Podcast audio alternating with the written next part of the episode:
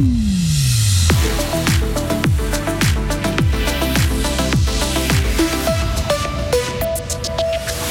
Continuer d'avoir à coup sûr un rameneur fribourgeois, le Parlement cantonal ne veut pas libéraliser ce marché.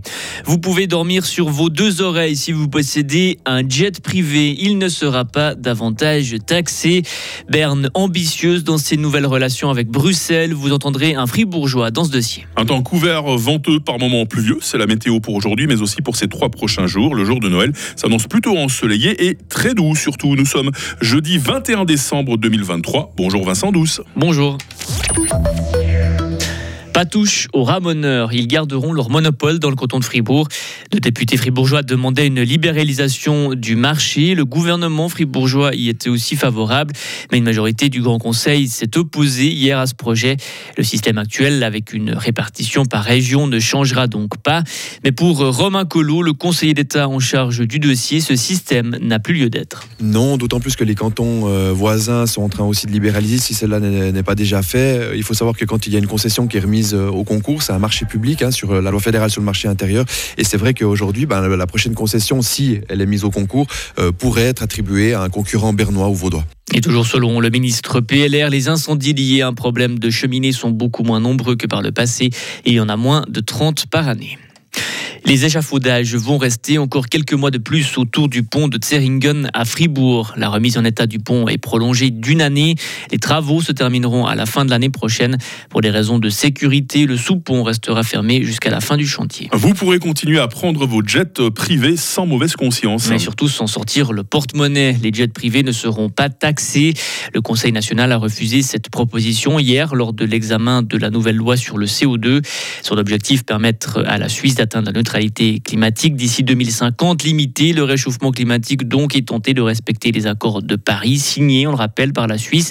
Mais une majorité des députés ont voté pour réduire les émissions. La droite, elle, veut continuer d'acheter des certificats de compensation à l'étranger. Michael Grapper, député de l'UDC. C'est le système actuel qui est en place et puis euh, il n'y a aucune raison pour changer cela. C'est quelque chose qui fonctionne, quelque chose qui est efficace. Et puis comme ça, on n'est pas trop touché ici dans notre pays parce que nous, on est un pays qui est très industrialisé.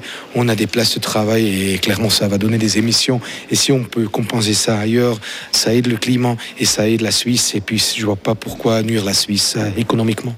Mais la nouvelle loi sur le CO2 a été adoptée hier soir par le national. Le dossier retourne au Conseil des États.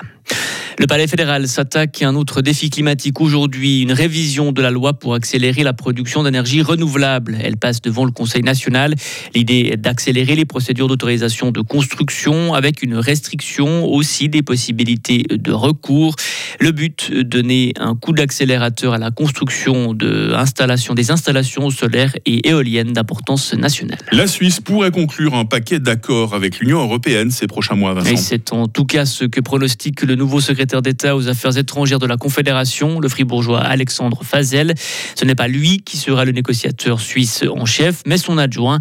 Mais qu'est-ce qui fait dire à Alexandre Fazel que ce paquet a de bonnes chances d'aboutir? On l'écoute. La clarté avec laquelle nous avons pu définir quel serait l'objet des négociations, la certitude que cette approche par paquet que le Conseil fédéral a souhaité est acceptée par l'Union européenne, donc que nous pouvons aussi inclure dans un résultat tous nos intérêts offensifs. Je pense effectivement que cette méfiance s'est dissipée.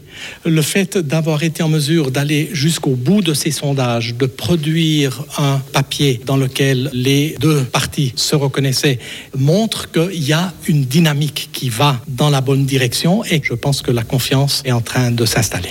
Et la négociation avec la Commission européenne débutera le printemps prochain. Il défend Gérard Depardieu. Emmanuel Macron a dénoncé hier, je cite, une chasse à l'homme suite à la diffusion d'un documentaire Télé-Choc. On y voit Gérard Depardieu multiplier les propos misogynes et insultants envers des femmes. Le président français s'est dit lui être un grand admirateur de l'acteur. Emmanuel Macron a assuré ne pas vouloir retirer la Légion d'honneur à Gérard Depardieu. Un mode football avec un soir à oublier pour Yvon Mvogo, le gardien de but fribourgeois a encaissé 4 buts hier soir. Son équipe Lorient a perdu 4 à 0 contre Brest. Et puis c'est un choc hein, pour euh, les fans de hockey fribourgeois. Et à partir d'avril prochain, André Bikoff et Fribourg-Gotteron, c'est terminé. Le club ne va pas proposer de nouveaux contrats à l'attaquant. Selon la Liberté, le joueur a appris la nouvelle hier matin. Et Marie Seriani vous en dira un peu plus dans son, sport, dans son instant sport tout à l'heure à 6h20. On vous croise assez régulièrement dans les gradins de, de Gotteron. Vincent, vous allez souvent voir les matchs. Ça, ça vous touche cette nouvelle de Oui, un peu. Ah, c'est la, hein. la, fin d'une histoire, c'est sûr. Ouais, c'est touchant. On aura l'occasion hein, d'en parler tout au long de la matinée. Info toutes les 30 minutes avec vous, Vincent. Marie nous rejoint tout à l'heure ensemble. On va vous faire découvrir la question du jour, les amis. Retrouvez toute l'info sur frappe et frappe.ch. Il est 6h06. La météo avec Frappe, votre média numérique régional. Aujourd'hui, le temps va être couvert avec par moments de faibles pluies. La limite de la neige va évoluer entre 1000 et 1600 mètres. On sent déjà bien le vent du sud-ouest. Ben, il va encore forcir. En soirée, apprenez-le, les minimales 2 degrés à Bulle, 3 degrés à Romont, 4 degrés à Fribourg. On attend euh, d'ici quelques heures 6 degrés à Châtel-Saint-Denis, 8 degrés à Fribourg et 9 degrés à Payerne. Demain, vendredi, nous retrouverons ce ciel couvert. Nous retrouverons euh, nos pluies par intermittence aussi. Euh, limite de la neige entre 1000 et 1500 mètres. Température minimale 5 degrés, maximale 9 degrés, vent modéré à fort. On garde ce temps très nuageux, par moments pluvieux aussi.